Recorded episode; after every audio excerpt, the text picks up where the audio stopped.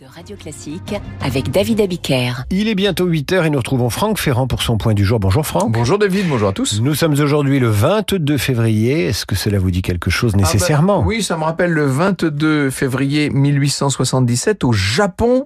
Euh, c'est la fin des samouraïs, vous savez, ces guerriers aux armures magnifiques, avec leur sens de l'honneur implacable. Eh bien, ils n'ont pas euh, résisté à la modernisation du pays en cette fin de 19e siècle. L'ère Meiji a ouvert l'archipel au monde extérieur et eux, mais eux c'est le monde intérieur, si je puis dire.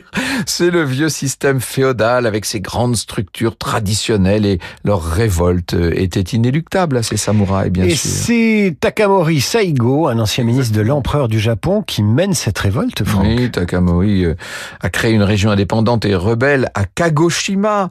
C'est d'ailleurs tout à fait dans le sud du pays. Hein. On est, on est tout, pas loin de la mer.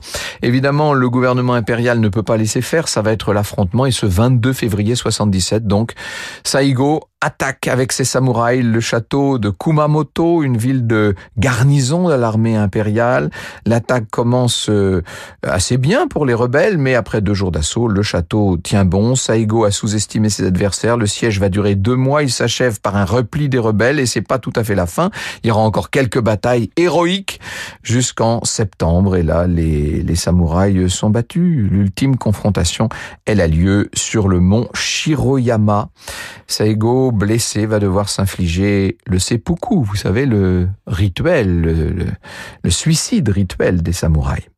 Cet épisode de l'histoire du Japon a inspiré d'ailleurs un film avec Tom Cruise, le dernier samouraï, qui reprend l'histoire vraie d'un officier français, Jules Brunet, qui avait démissionné de l'armée française par fidélité envers le dernier shogun Tokugawa Yoshinobu.